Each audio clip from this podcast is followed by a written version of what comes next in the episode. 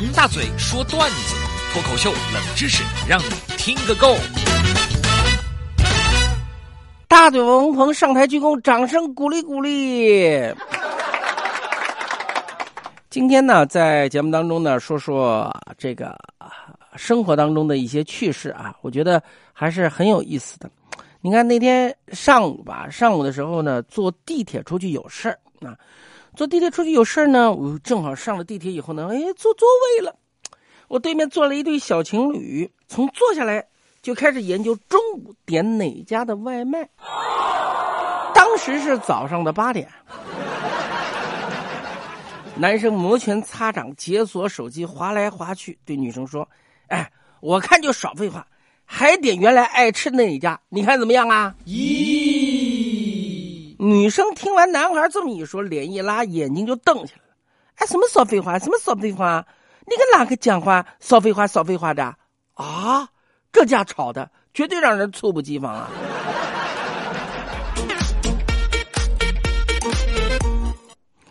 所以在生活当中呢，看别人吵架啊，最让我是手足无措，不知道是继续幸灾乐祸的看下去呢，还是这个出于好心让他们不要再吵了。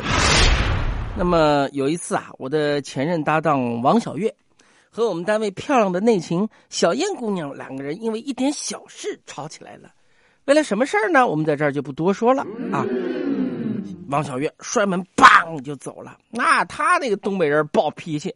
小燕是湖南的啊，湖南长沙人，湘妹子啊，在座位上面就呜呜这样子哭。哎呀，我我站在旁边惶恐的站起来，我也不知道该做些什么。我一想，算了，人家正在哭，我就安慰安慰小燕。我我我我跟她说点好的。我对小燕说：“哎呀，哎呀呀呀，小燕啊，你这种脾气也可以改一改，一人让一步嘛。他都走了，你还哭什么？别哭了，别哭了啊！嗯，我给你买零食，你说你想吃什么吧？”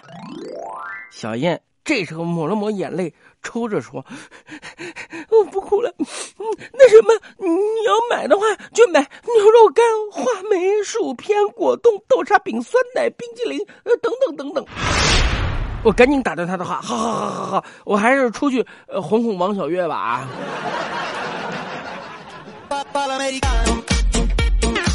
所所以你说这哄人吵架这个代价有多么多么的大，对吗？我哄何药师也就是买买个什么两毛钱的油条啊！然后他说两毛钱的油条，一块五的油条不是就一块五的油条吃的剩下个尖尖哄他一下。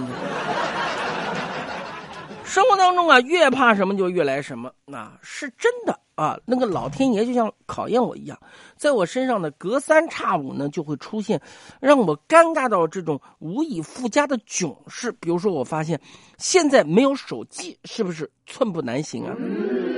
就像是坐公交车，那有一回呢，我上车之后发现我手机没电，关机了。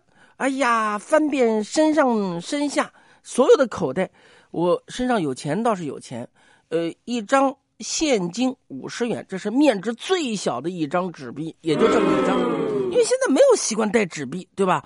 结果司机师傅看我堵在门口，就讲：“哎呀，这样子嘞，你把钱投进去，等会儿你就在门口，你不要往后走。有人上车投投币的时候呢，你就收，你收到四十八，不就行了吗？”结果大家上车的时候都是刷手机或者刷公交卡，最多来一声“刷卡太快，请重刷”，钱没收够不说，我坐过了站，妥妥的 坐到了我不愿意去的地方。